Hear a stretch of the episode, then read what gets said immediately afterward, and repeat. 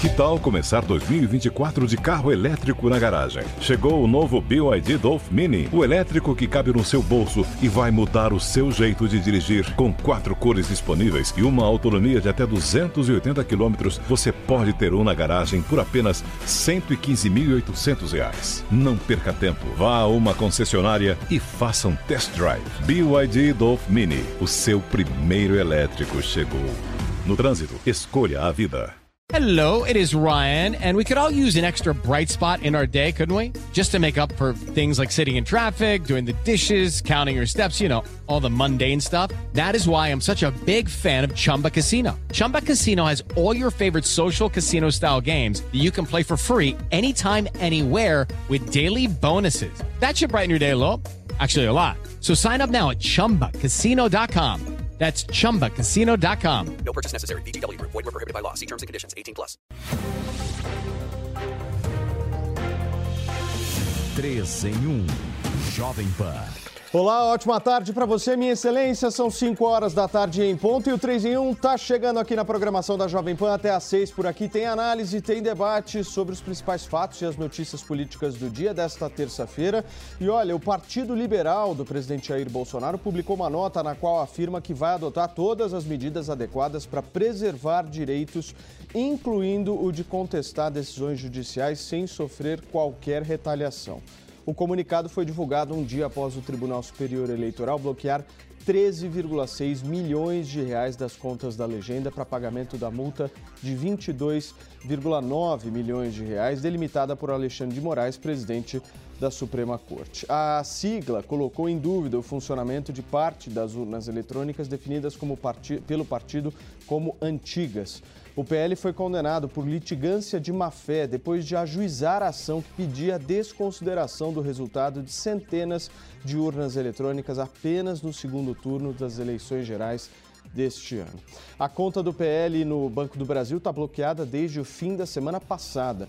Inicialmente, a multa definida por Moraes deveria ser paga pela coligação que apoiou a tentativa de reeleição do presidente Jair Bolsonaro, formada além do PL pelos partidos progressistas e republicanos.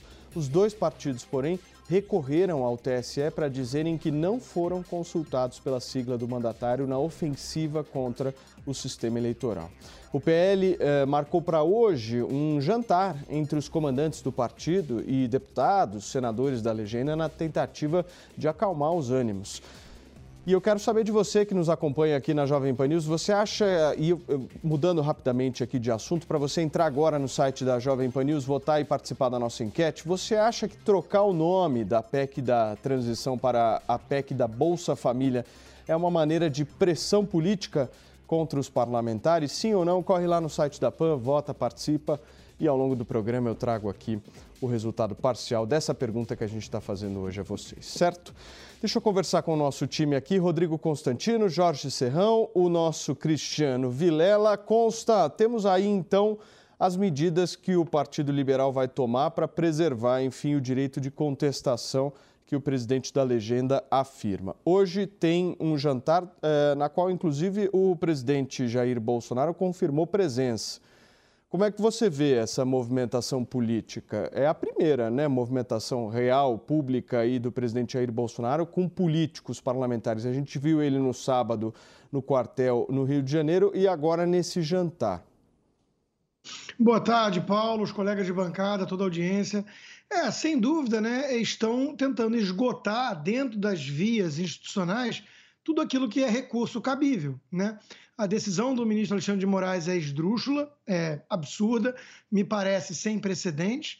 É, acusar de litigância de má-fé e meter uma multa de 22 milhões de reais num partido que fez com uma auditoria independente, especializada, é, um, um, sujeito que se formou no ITA, apresentando ali é, nessa auditoria questões sensíveis, problemas que precisam ser esclarecidos, respondidos pelo TSE é, e, e, isso ser tratado como uma, uma atividade criminosa, assim como estão tratando como criminosos esses patriotas que estão nas ruas manifestando-se de maneira ordeira, civilizada e contestando um processo para lá de suspeito, Então, Paulo, nós estamos é, realmente flertando aí com uma subversão total das instituições no Brasil.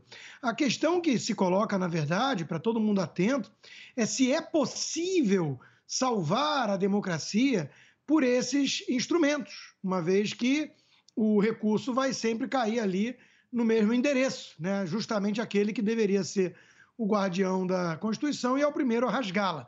Essa é a grande questão que se coloca, o paradoxo, o dilema é que se impõe aí a todos os brasileiros atentos. Eles querem justamente salvar as instituições, a democracia, mas para fazê-lo, eles precisam recorrer àquele que vem agindo de maneira, esse sim, criminosa. Né?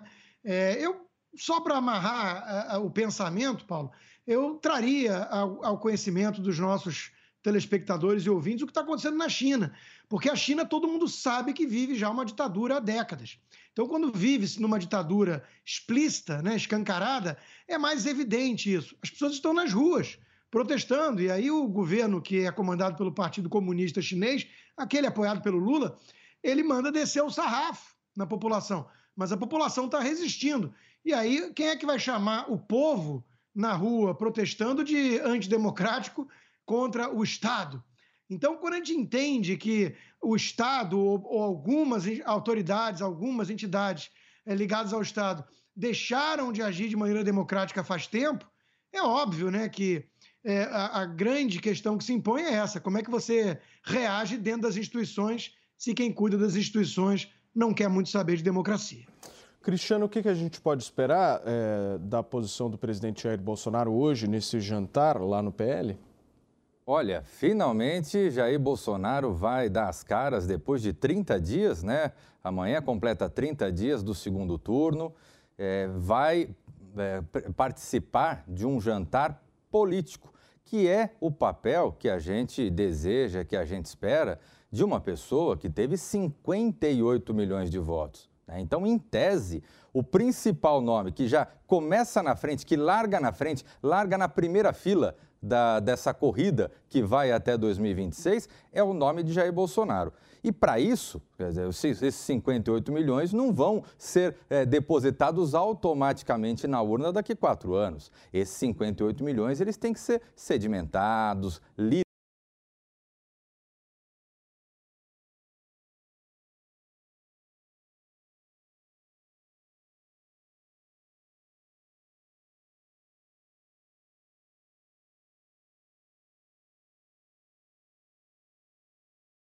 oposição, lançar um nome à presidência do Senado, articular apoios, porque, nossa, é bom a gente lembrar, nós tivemos uma eleição onde o Brasil se dividiu na metade. Então, se você tem metade de um lado, você tem a metade do outro lado. E essa metade do outro lado, ela carece de uma liderança e espero que agora Jair Bolsonaro retome o seu papel de líder desse segmento expressivo da sociedade brasileira. Serrão, hoje é, à tarde, se eu não me engano, uh, lá pelo meio-dia, o presidente Jair Bolsonaro publicou uma foto dele sem nenhuma legenda no Twitter. O que, que ele quer dizer com isso? Vamos, vamos tentar fazer um exercício aqui mental. Vou pedir ajuda do Constantino também para tentar decifrar o que, que ele está querendo dizer com isso. Saudações, meus amigos, meus amados haters. Eu, quando eu vi aquela foto do Bolsonaro ali, brasão da República embaixo, a foto me deu várias interpretações. Primeiro momento, olhei assim, ué, será que ele está querendo dizer que está isolado? Não sei. Será que ele está querendo dizer que quem manda é ele, ainda é ele? Será que ele está querendo dizer que ele representa os valores da República e vai continuar fazendo isso?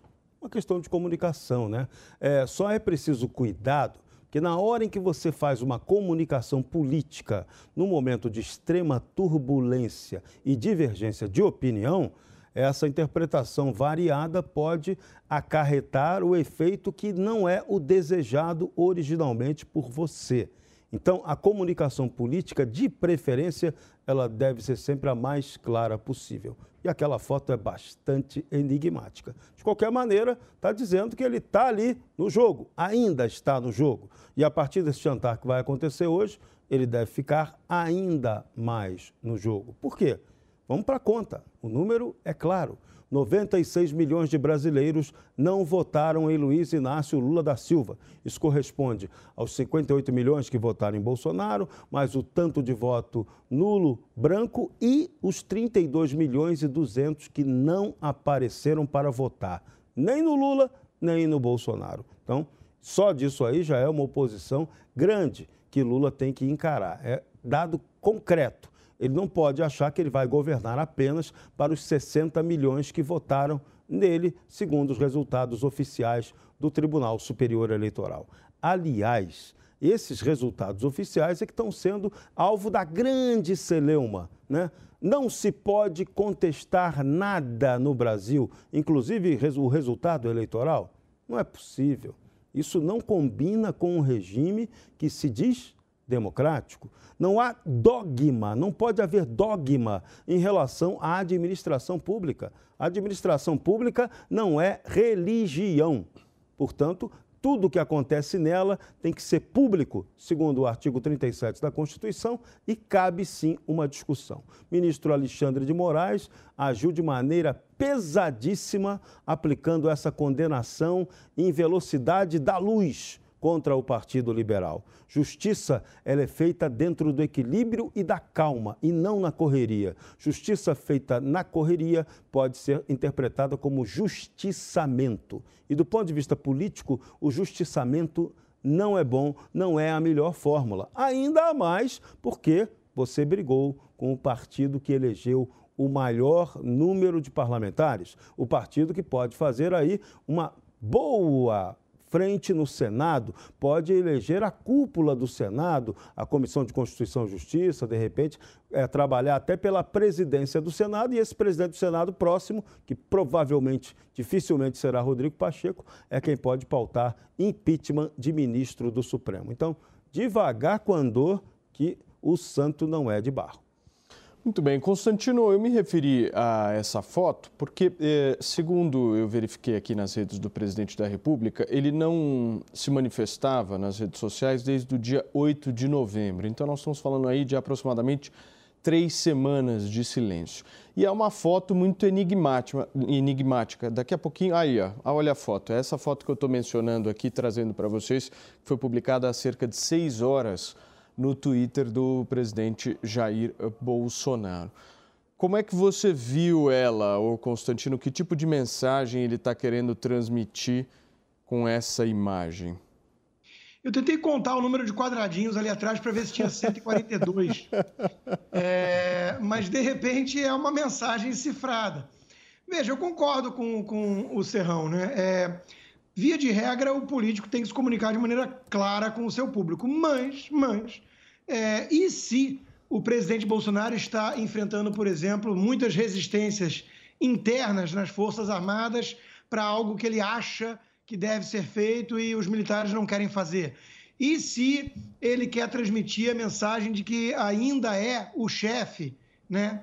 É o comandante em chefe das Forças Armadas, ou de que ele é o defensor da, da República e suas instituições, ao contrário dos seus adversários. Então, realmente não sei, Paulo. Agora, a sensação que fica é que existe sim uma, uma ala, né? Tentando de alguma forma, a ala bolsonarista, é, tentando de alguma forma manter a chama da resistência acesa, né? na esperança de que alguma coisa possa acontecer. É, eu confesso que eu mesmo considero é, talvez um dos piores cenários para o Brasil. Pode, ter, pode ser que tenha um ou outro pior, né? Mas um dos piores cenários para o Brasil, em termos de apreço às instituições democráticas, preocupação com os mais pobres, situação econômica, tudo isso, né? É o Lula subir a rampa em janeiro. Esse cenário é muito catastrófico. Então, é, eu sou um daqueles que ficam é, com alguma expectativa. Será que tem alguma coisa né, que pode acontecer ainda que impeça um destino tão sombrio para o Brasil? A gente fica na torcida.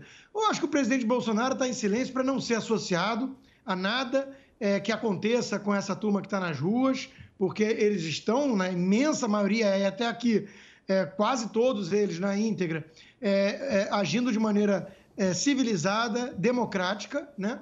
É, mas ninguém sabe. Amanhã pode ter um grupo que resolva fazer alguma coisa, aí sim mais ilegal, em confronto às instituições, E ele não quer ser associado a isso, porque a gente tem na memória o que aconteceu no 6 de janeiro no Capitólio, nos Estados Unidos.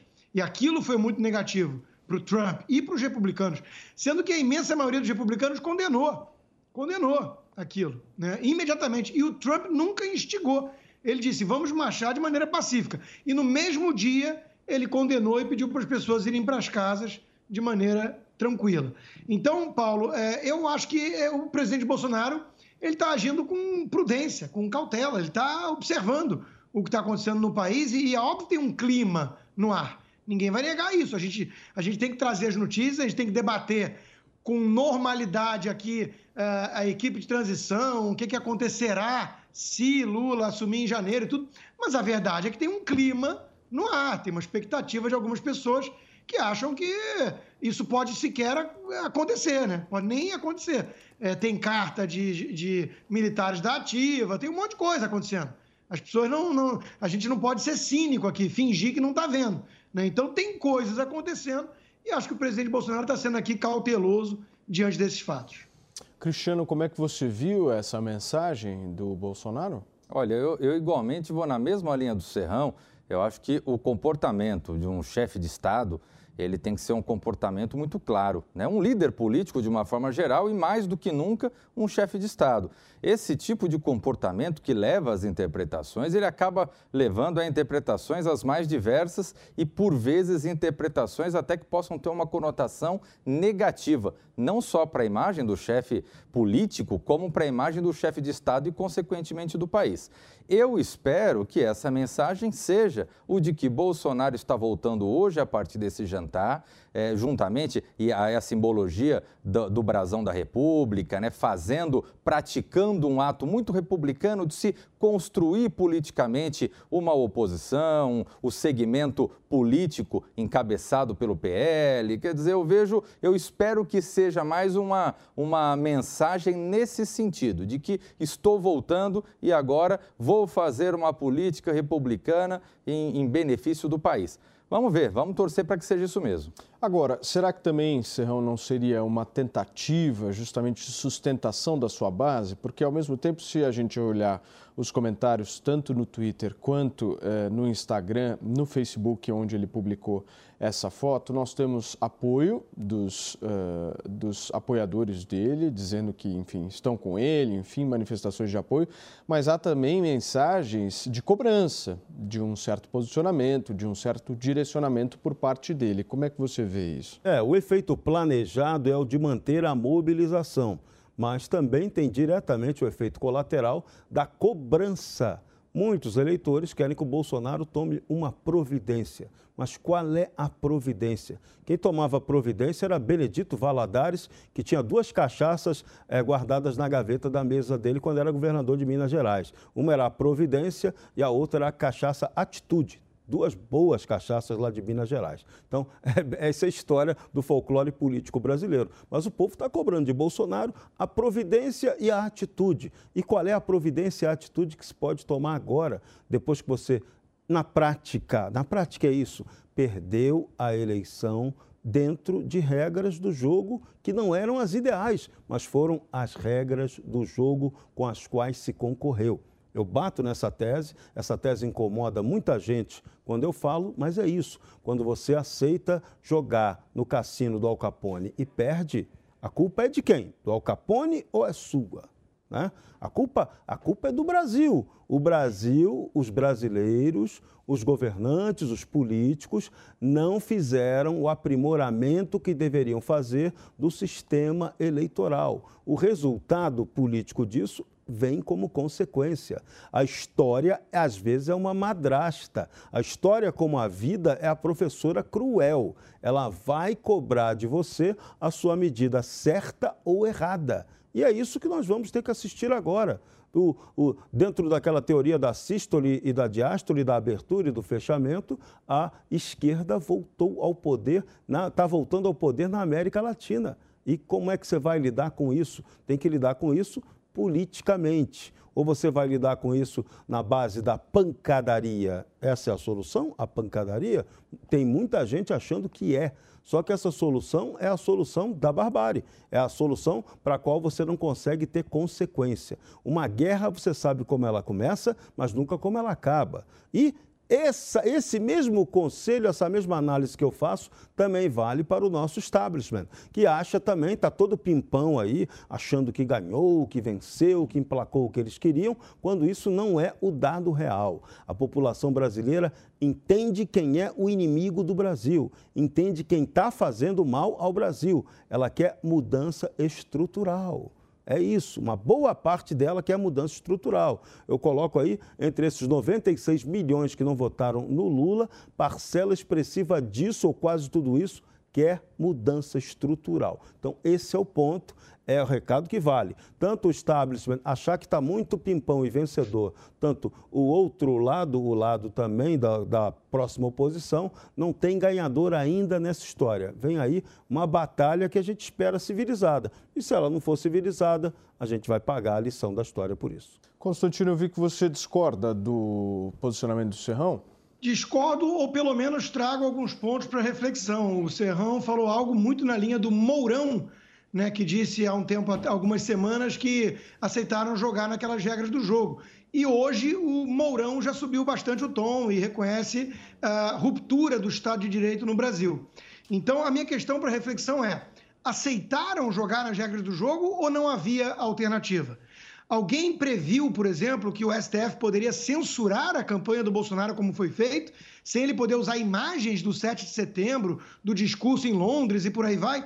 Alguém achava que nas regras do jogo, mesmo com a urna opaca, como foi feito por covardia do legislativo sob ingerência do judiciário, e isso quem se vangloria é o próprio Barroso, né? Ele confessa o crime, mas mesmo assim, alguém sabia que eh, ia ser vetado trazer à tona o passado de Lula, seu elo com ditadores, jornal centenário como a Gazeta do Povo ia ser censurada, rádio importante que virou televisão como a Jovem Pan não ia poder chamar Lula de ladrão? Alguém antecipou isso? Isso era a regra do jogo? Ou isso foi um árbitro desleal, partidário, é, to, tocando é, o terror para contribuir com um dos times? Então, fica isso. E, por fim, uma reflexão também a saída é, tem que ser política, porque ninguém quer, enfim, a violência. A política é, né, é, é a violência institucionalizada, em forma né, é, civilizada, para impedir justamente a violência. É verdade, mas a reflexão que fica é: há uma saída política na Venezuela hoje? A questão que fica é, é e se for tarde demais?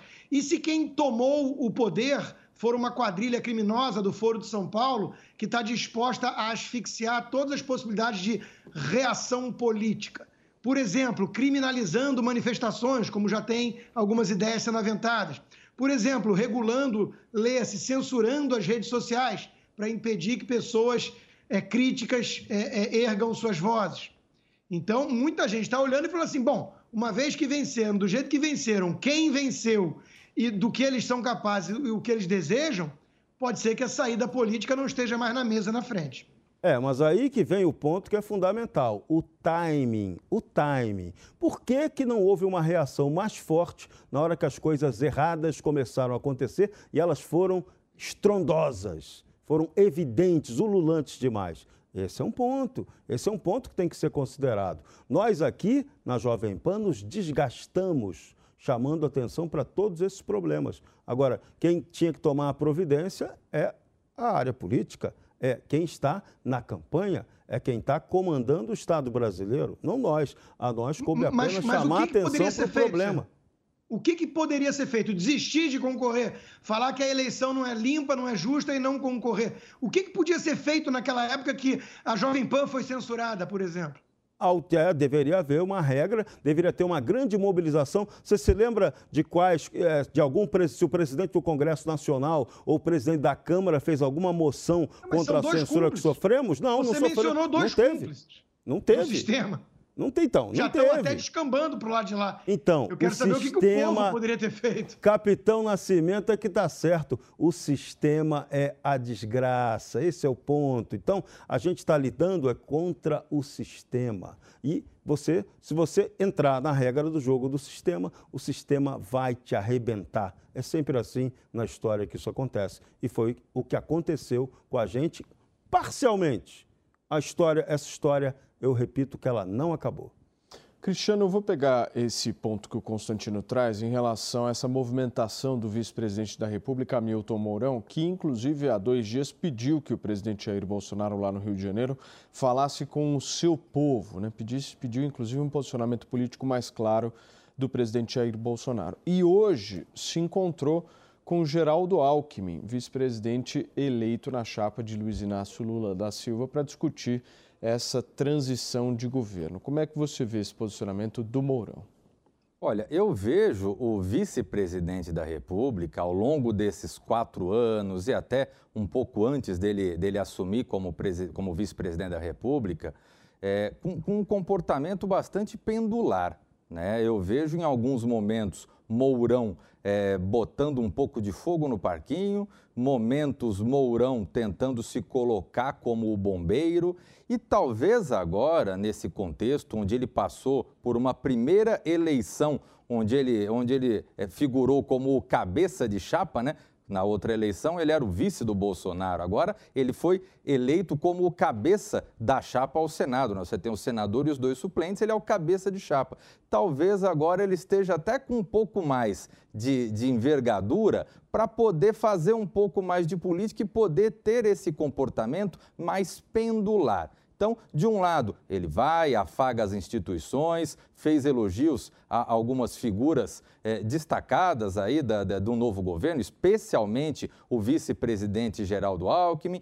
Eh, no mesmo sentido, fez algumas manifestações no sentido de colocar de que o sistema ele, ele não, não funcionaria a contento, de que eh, teria havido irregularidades e tudo mais. Então, realmente, o que Mourão fala acaba não sendo levado tão à risca por uma parte expressiva do, do, eleitorado e da sociedade brasileira. Cristiano, agora Mourão é um homem de mandato, né? Tem oito anos aí de mandato pela frente e isso na política faz uma bela diferença. Sem sombra de dúvida e não à toa, ele está sentado agora numa posição até mais confortável do que quando ele foi é, é, ao longo desses quatro anos como vice-presidente da República. Talvez esse contexto de agora ele ter mandato, ter passado pelas urnas, faz com que ele até se sinta um pouco mais aberto, um pouco mais é, desavergonhado para fazer a sua construção política, a sua discussão política. O que me chama a atenção apenas é a falta de um caminho mais linear.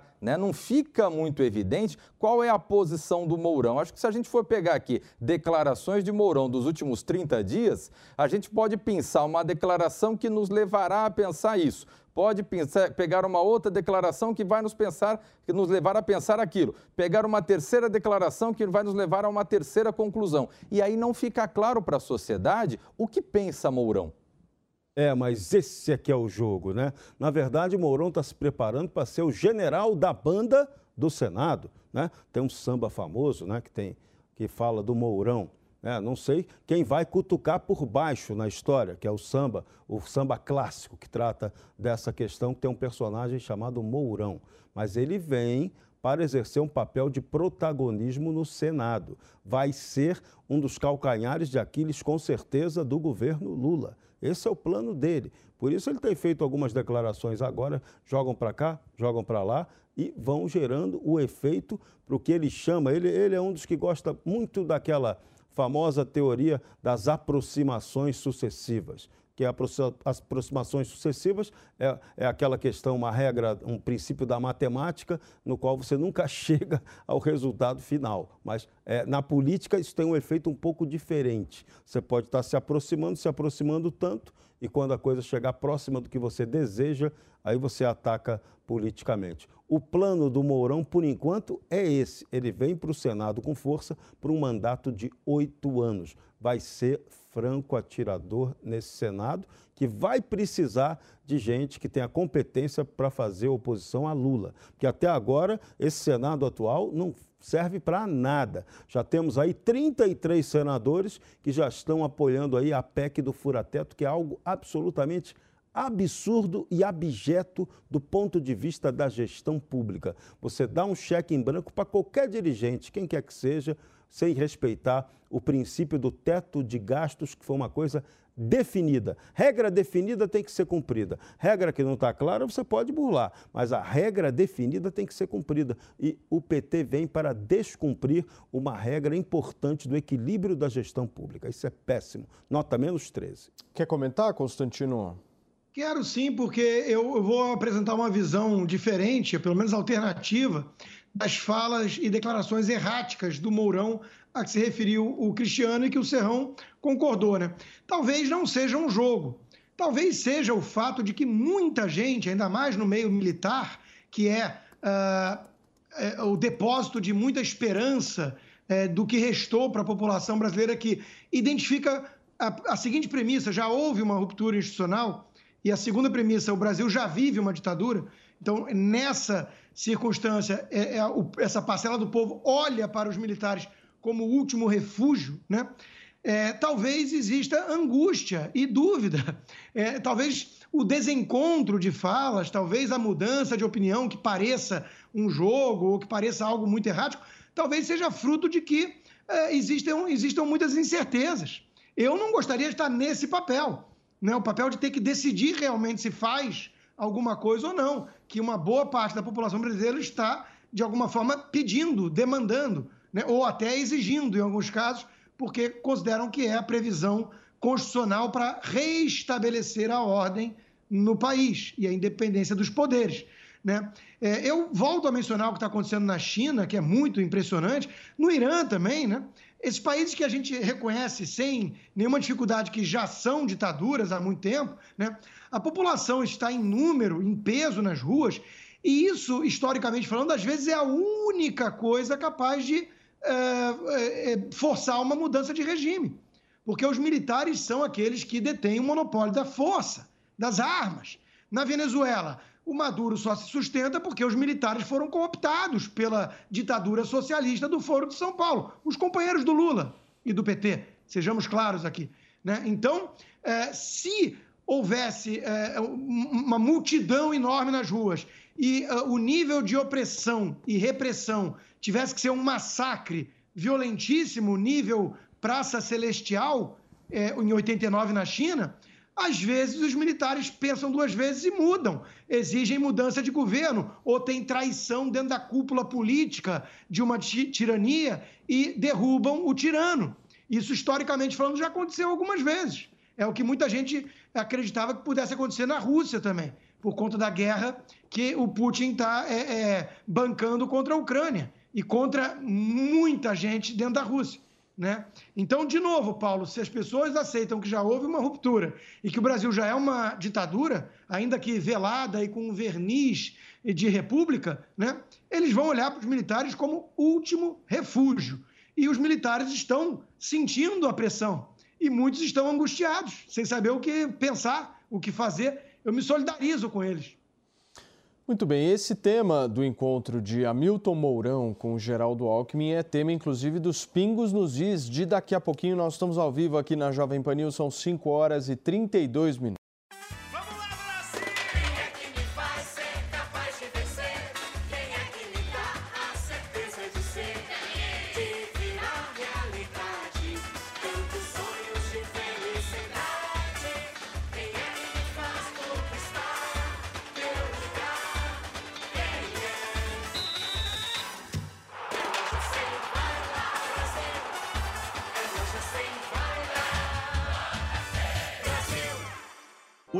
Mais esperado do ano está chegando, mas desta vez não vamos disputar, apenas torcer. Com a linha de áudio Tectoy, transforme a Copa do Mundo dentro da sua casa em uma imersão direta no estádio. São diversas opções para transformar o seu jeito de torcer. Acesse o site tectoy.com.br e conheça a linha completa de produtos que separamos para você. Tectoy, produtos eletrônicos para o seu dia a dia. Você sabia que a TIM é parceira do projeto Mulheres Positivas? Todas as clientes TIM têm acesso gratuito ao aplicativo para poderem se desenvolver profissionalmente, com cursos de diversas áreas, encontrar vagas de emprego e ainda ficar perto de onde elas sonham chegar. E sua empresa pode ajudá-las a crescer ainda mais. Seja também um parceiro e ajude a valorizar o talento de muitas mulheres. Baixe o app Mulheres Positivas para saber mais e venha fazer parte desse movimento. Jovem Pan News. O seu jeito de ser é único e a Calçados Pegadas sabe disso. Por isso, a coleção está cheia de atitude para valorizar o seu estilo. São diversos modelos de calçados masculinos, femininos e infantis com tecnologias de conforto, design único e muita qualidade. Encontre o seu em pegada.com.br ou vá até as melhores lojas do país. Pegada, a marca da conquista. Tem o gol, mas tem o golaço. Existe o time, mas existe o timaço. O cimento e o cimentaço. Na hora de construir ou reformar, não fique na dúvida. Escolha o cimento CSN. Da Fundação Alage, o cimento para toda obra. Só ele garante qualidade, rendimento, dá mais liga e aquele acabamentaço. Cimento CSN, o cimento do saco roxo. Mais que forte, fortaço. Todo dia você confere o melhor do humor, a música que você curte e informação com quem tem opinião de verdade. Mas nem sempre dá para escutar o programa que você quer no horário que passa, não é? Então acesse jovempan.com.br barra podcasts ou seu aplicativo preferido e leve a Jovem Pan onde for. A Jovem Pan tem um podcast certo para você. Notícias, esportes, entretenimento, tudo feito para você ouvir onde e quando quiser. Covid por lá. Não tem notícia, não tem transparência sobre o que realmente está acontecendo lá. Agora estourou tudo de Covid lá. Peraí, mas a China não foi o primeiro a ter a vacina para resolver tudo? Então, tem algo estranho lá na China. Venezuela tem um outro aspecto que a gente tem que lembrar, é para o brasileiro aprender.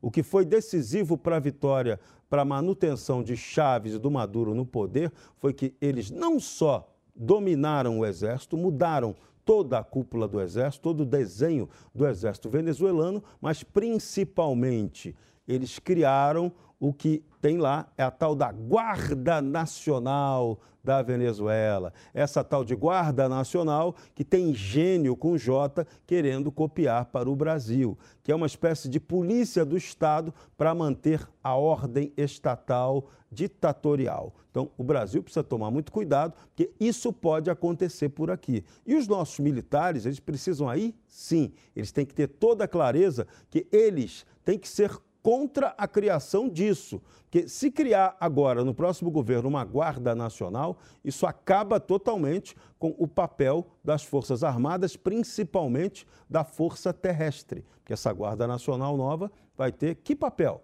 Vai ter o papel de cuidar do regime, da segurança interna? Do que, que ela vai cuidar? Então, esse assunto é muito grave, esse assunto tinha que entrar na ordem do dia, porque a Guarda Nacional é um projeto do Foro de São Paulo para a pátria grande da América Latina. Não é hora da gente dar mole para isso, não. Muito bem. Cristiano, você quer finalizar, por favor? Olha, eu. Eu, eu vi, Constantino, eu passo para você, por favor. É, eu vejo, viu, Paulo, que é, o papel das Forças Armadas, ele é um papel institucional e que não é de se imiscuir em assunto político. Para mim, é, as Forças Armadas elas têm que andar dentro das quatro linhas e cumprir o seu papel constitucional. E eu vejo que o sentimento efetivo né, das Forças Armadas ele é isso.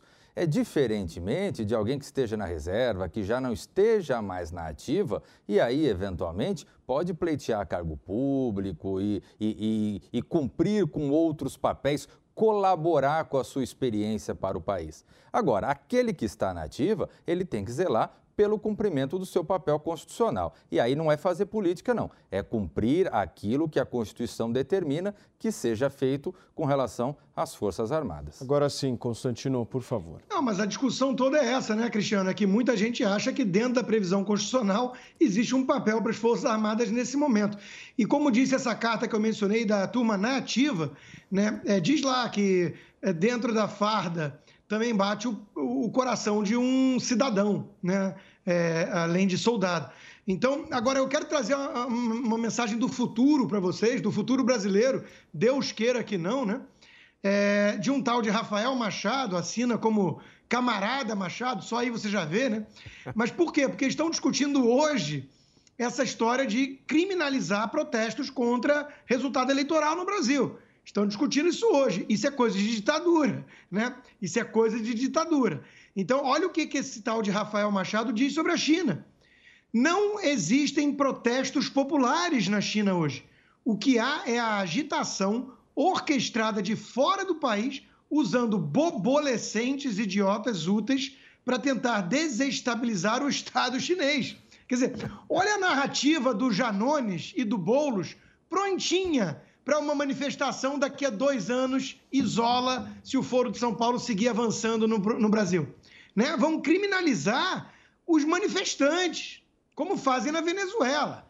Né? Todo mundo sabe que basta você não ser comunista para ser rotulado de anti-revolucionário, dissidente, traidor, agente da CIA, blá, blá, blá, blá, blá, blá. Então veja o que estão dizendo a turma mais vermelha do que acontece na China hoje e ver se não é exatamente sem tirar nem pôr a narrativa que já usam no Brasil.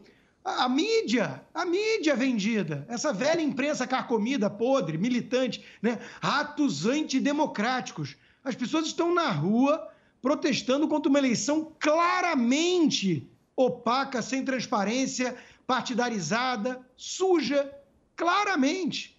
E, de repente, eles são tratados de antidemocráticos. O Alexandre de Moraes é que deve ser o grande ícone da democracia, né? A muralha que protege a nossa república. Sei. Agora vamos chamar o VAR para essa carta ao qual o Constantino fez referência, uma carta de oficiais da ativa das Forças Armadas que começou a circular hoje de manhã cedo, dessa terça pela manhã. Quem serão os militares que vão assinar essa carta? Essa, para mim, é a extrema curiosidade, porque na hora em que o militar da ativa assina esse tipo de documento, por mais certo que ele esteja, por mais correto que ele esteja, se esse documento não vier com a chancela do comandante de cada força, se ele não vier com a chancela do ministro da Defesa, que está abaixo deles, é bom sempre lembrar isso, tá? E, e, e, se não vier com a chancela do comandante em chefe das Forças Armadas, esse documento não tem validade. Por outro lado, se vier com essa assinatura toda, o que, que você faz depois que você coloca na rua um documento desse? Eis a questão. O Serrão, você me permite, me permita, Paulo, Por só uma favor, consideração. Cristiano. Eu tenho muito receio desse tipo de retórica que está nessa carta, por exemplo, de que fala que embaixo da farda bate um coração, porque embaixo da toga bate um coração também. Aí embaixo da camisa de força bate um coração também. De maluco, é. E, com isso vai indo. Eu, eu, eu gosto muito daquela passagem da, da, de quando foi votado o AI-5, né, da reunião do Conselho de Ministros, onde nós tivemos Pedro Aleixo, o único voto divergente. E aí questionaram Pedro Aleixo por quê, que se ele não confiava nas mãos honradas do presidente Costa e Silva, e ele disse: Eu confio plenamente nas mãos honradas do presidente da República. Eu não confio nas mãos do guarda da esquina.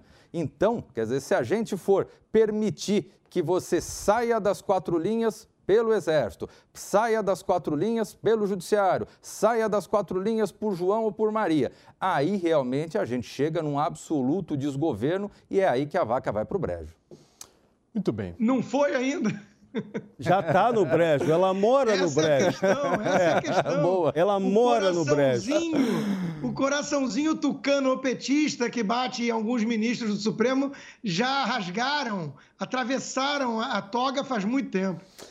Olha só, gente, o presidente eleito Luiz Inácio Lula, Lula, da Silva desembarcou em Brasília com a principal missão de destravar a PEC da transição, mas a formação do novo ministério também está entre as prioridades. O ex-presidente do Tribunal de Contas da União, José Múcio Monteiro, sondado para ser ministro da Defesa, já foi cortejado pelo atual chefe do executivo Jair Bolsonaro. O atual vice-presidente e senador eleito, Hamilton Mourão, avaliou positivamente a possível ida de José Múcio para esse ministério da Defesa. Lula incluiu o ex-prefeito e ex-ministro Fernando Haddad em reunião com o MDB que aconteceu ontem à noite. Haddad é o mais cotado para assumir o Ministério da Fazenda no novo governo. Fazer só um, uma parte aqui, o nosso Cristiano Vilela divergindo frontalmente disso. Além de Haddad, outros nomes dados certos no governo Lula são Simone Tebet, no Ministério de Desenvolvimento Social, Marina Silva, no Meio Ambiente, e o governador da Bahia, Rui Costa, na Casa Civil. Serrão, eu queria uma avaliação sua sobre esse nome de José Múcio para comandar o Ministério da Defesa, por favor. Olha, na verdade, vou ser curto e grosso. Qualquer um pode ocupar o Ministério da Defesa no governo do PT. Eles já definiram que tem que ser um político e a missão dele já está bem claramente definida pela turma lá de trás do, do bastidor, que é José Genuíno. Vão mexer na estrutura curricular de formação das Forças Armadas. Esse que vai ser o grande embate. Será que os generais vão aceitar isso? Toda vez os generais dizem que não aceitam, não aceitam, fica aquele papo, isso aí jamais vai acontecer. Não existe em história, não existe em política a figura do jamais vai acontecer. A não ser que você garanta que você vai oferecer uma reação muito forte e enérgica para impedir que isso vá acontecer. E isso tem chance de, no mundo real, realmente ocorrer? Essa é sempre a dúvida que paira. Então, as mais intenções do PT em relação à área militar são totais. Repito, essa proposta, quando eles colocam, soltam aí o factoide de que podem criar uma Guarda Nacional, que inclusive é a Guarda Nacional que interessa aí a turma do Foro de São Paulo e para atender a América Latina, isso aí já é o sinal de destruição desmonte e desprestígio das Forças Armadas. É, é como aquela história, o último general que ficar vai ter que apagar a luz. Já lancei a maldição aqui. Em breve, se isso acontecer, muitos militares é que vão ter que sair à rua para pedir o apoio do povo para socorrê-los. Não deem mole, porque isso pode acontecer. Cristiano, hoje cresceu aí, uh, cresceram as especulações de Geraldo Alckmin possível ministro da Fazenda. Cada dia a gente vai vendo aí uma possibilidade. Né? Cada um mergulho Haddad, flecha. É. Um dia Alckmin, enfim. Como é que você está vendo hoje, terça-feira? Olha, eu vejo que é justamente para que não, não, não, se tenha ainda a solução, se joga nomes, se sente de que forma as forças políticas e as forças do mercado, as forças da sociedade reagem com relação a cada nome.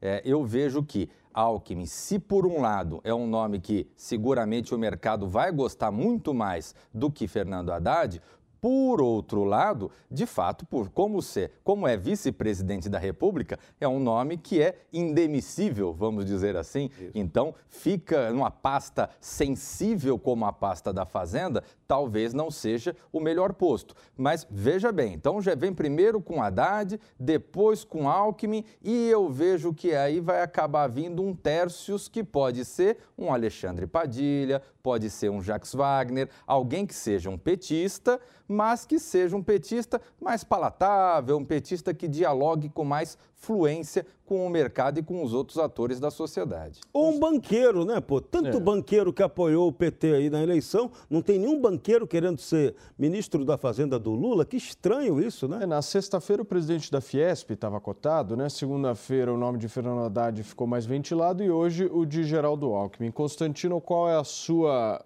uh, cartada, o seu palpite? Paulo, o meu palpite é de que o PT não vai colocar alguém como Alckmin, algum tucano nessa pasta. Ele não vai abrir mão do comando da economia com a sua visão, com a sua impressão digital desenvolvimentista, irresponsável, heterodoxa e por aí vai.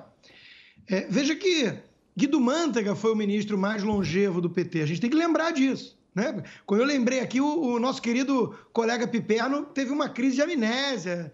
Ele nem lembrava mais da existência do Guido Mantega, que estava na equipe de transição. Saiu a tempo de não estourar a condenação dele e do Luciano Coutinho, né, por improbidade e tudo, no colo da equipe de transição. Mas ele estava, porque ele é o economista do PT, assim como o Aloysio Mercadante, o bigodudo está sempre lá, papagaio de pirata.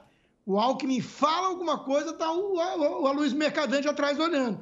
Então, achar que vai ter o controle, o comando da chave do cofre, os tucanos, em vez dos petistas, é não conhecer muito a essência do PT. Eu vou ficar bastante surpreso se for o Geraldo Alckmin. Eu não vou ficar surpreso, como ficaria o Cristiano, se for o Haddad. Mas, Constantino, um ponto. A campanha não era baseada numa frente ampla? Não foi vendido isso para as pessoas? Estamos falando aqui de promessas, né? Acreditou quem quis, né, Paulo? Armínio Fraga, Helena Landau, Henrique Meirelles e João Moedo. São os quatro cavaleiros do Apocalipse que acreditaram nessa piada, né? De mau gosto. Ah, e a imprensa, claro, Verinha, Miriam Leitão e companhia. Veja, a frente ampla nada mais é do que a turma que quer participar da divisão do Butim. É só isso. Né? E, e, e esses tucanos acharam que na divisão do Butim eles ficariam com o comando da economia. Agora, por que, que eles acharam isso? Eu não sei. Eu não sei, porque eu entrevistei o Henrique Meirelles e ele disse: ah, existem dois Lulas. Eu falei, por que, que você não perguntou antes? Né? É uma coisa que qualquer pessoa com bom senso pensaria. Bom, já que existem dois Lulas, deixa eu perguntar assim: ei, qual vai ser o Lula para eu saber se eu dou meu apoio ou não? Antes. Não! Ele se joga no abismo, no escuro, achando que o Lula certo vai agarrá-lo. Quer dizer, é, é uma turma irresponsável cá entre nós. É, e qual vai ser o Lula que vai escolher o ministro da Fazenda? De novo, hein? No meio de tanta gente do mercado financeiro, tanto rentista, tanto banqueiro que apoiou o PT, não apareceu um nome para o Ministério da Fazenda. É um dado assustador. Podia botar o André Esteves, né, para ser logo ministro. Esse, esse, esse é um ponto. Bom nome, hein? Bom nome. Eu queria trazer, buscando entender onde é que essa frente ampla vai estar, né? Se ela não estiver posicionada na principal área, que é a área econômica, ela vai se posicionar onde? Olha, é, é, é, uma tradição dos governos petistas, isso no âmbito federal, no âmbito estadual e no âmbito local, com que determinados postos estratégicos fiquem com os representantes do partido. Então, eu nunca vi né, um governo petista, por exemplo, que desse a área social, e aí a gente fala do desenvolvimento social para Simone Tebet e tudo mais, eu nunca vi um governo do PT que desse a área social para um partido aliado, especialmente Simone Tebet, que é um nome que, que sai também como uma pré-candidata em 2026, é natural. Então, eu não vejo o PT fazendo esse tipo de partilha tão igual, né, tão igualitária. Eu vejo o PT partilhando cargos, sim. Agora, ciência e tecnologia, é, é, Ministério das Comunicações, outros postos que, na visão do partido, não sejam tão estratégicos. Ministério da Fazenda, o presidente eleito já deixou muito claro a intenção dele em fazer uma dobradinha. Um petista na Fazenda e alguém mais ligado ao mercado no Ministério do Planejamento. Agora, eu tenho uma ideia boa, dar uma sugestão baseada nessa do Constantino, que indicou o André Esteves. Lá no BTG tem alguém mais preparado até, Constantino, que o André Esteves. É o Nelson Jobim. Já foi ministro do Supremo, já foi ministro da Defesa, já foi tudo, já foi ministro da Justiça, já foi. Agora é comandante jurídico do banco, é banqueiro. Então, esse daí podia ser fácil, fácil o ministro da Fazenda do PT, Nelson Jobim. Muito bem, são 5 horas e 51 minutos. Eu vou para um rápido intervalo comercial e a gente já volta aqui na Jovem Pan, não sai daí.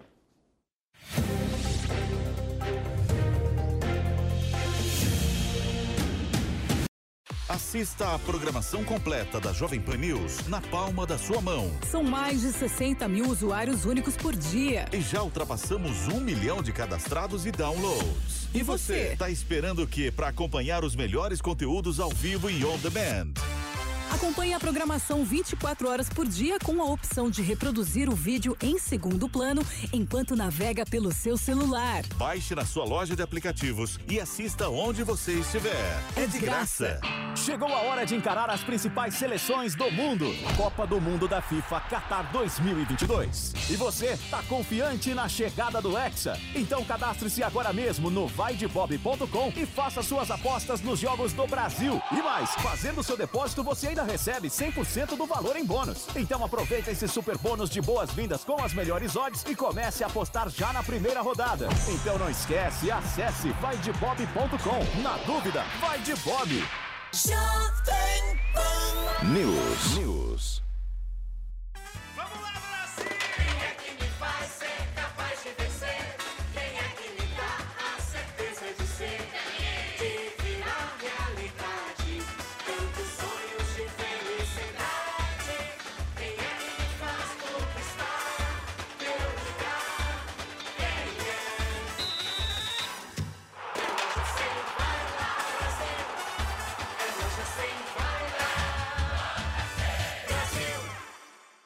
Nova família de extra pesados da Volkswagen Caminhões e Ônibus tem a força e a robustez que você precisa e o conforto e a segurança que cuidam de você a cada quilômetro. Adquira já o seu com uma promoção imperdível. Na compra de uma cota, você concorre a um Volkswagen Delivery 11180. Serão até seis sorteios. Consulte consórciomage.com.br barra VWCO. Consórcio Mage Volkswagen Caminhões e Ônibus. Pensar no futuro é agir agora. A informação na velocidade que você precisa. Jovem Pan News. A Jovem Pan está com você em todos os lugares e em todos os momentos. De manhã, informação e opinião na medida para começar o dia do jeito certo. Bem-vindo, já estamos no ar, começando o Jornal da Manhã para todo o Brasil. Os principais assuntos. A notícia de última hora. Uma frente fria chegou ao Rio de Janeiro. E aquilo que mexe com a sua rotina. Até o momento, o engarrafamento. Tudo passa pelo microfone da Pan. A Jovem Pan está com você o tempo todo, com som e imagem. De Brasília, Luciana Ventura. Certo, Popeta, como é que foi a conversa com o Marcelinho? Agora, Constantino, se a gente analisar... Do Rio, Rodrigo Viega. Viu só? Acesse jovempan.com.br, baixe o aplicativo da Panflix e se inscreva em nossos canais no YouTube. Jovem Pan News.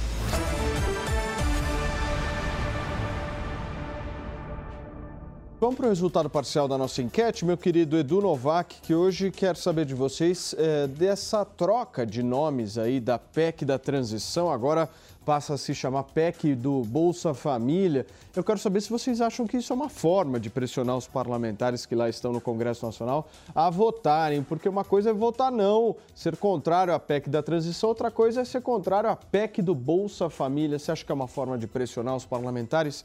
Quase 80% respondeu que sim e 20% respondeu que não. Se você ainda não deu a sua opinião, jovempan.com.br.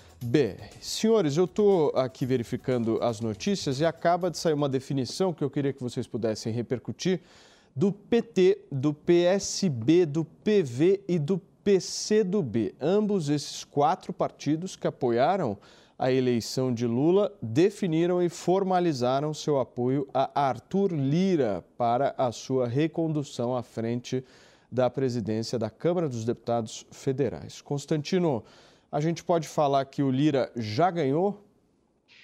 Não sei, mas tem boas chances. Agora, eu só espero que, se isso acontecer, ele seja tão traidor quanto o Rodrigo Maia foi do apoio que recebeu de Bolsonaro. E haja para boicotar a agenda do PT, que é uma agenda nefasta. O que, que você acha, Serrão? Olha, isso aí é um tiro na cabeça do Arthur Lira. Está pedindo para que a base bolsonarista lance um outro candidato com chance de vitória. Essa do Arthur Lira recebeu o apoio do PT, é o beijo da morte que ele acaba de receber politicamente. Agora, isso aí pode contribuir para ele se eleger?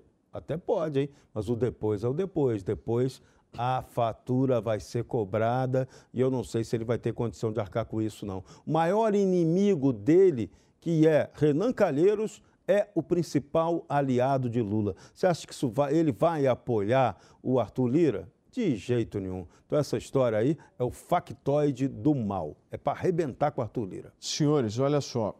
O, a reeleição de Arthur Lira está contando atualmente, né, a gente não sabe até 1 de fevereiro, mas atualmente com o apoio de 11 partidos, que somados têm 419 deputados federais de 513. Até o MDB de Renan Calheiros está fechando questão eh, em breve, inclusive junto com o deputado Arthur Lira. Como é que você vê esse cenário, meu querido Vilela? Olha, eu vejo que é, Arthur Lira conseguiu, nesse segundo biênio né, do governo Bolsonaro, mostrar a que veio. Mostrar que ele é o cara que consegue organizar politicamente o apoio de uma base de sustentação na Câmara dos Deputados.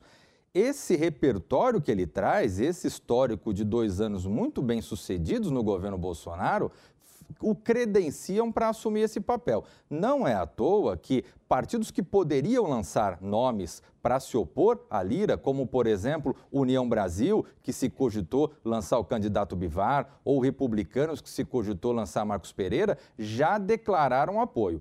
Eu, honestamente, em política, claro, a gente não pode sagrar a vitória faltando dois meses para a disputa. Mas eu vejo que é muito difícil que essa candidatura à presidência de Arthur Lira vá para o vinagre. Eu acho que ele está conseguindo um apoio muito significativo e deve ser vitorioso. Rapidamente, aqui a gente tem mais um tweet para cada um. E o caso do Senado Federal, Constantino?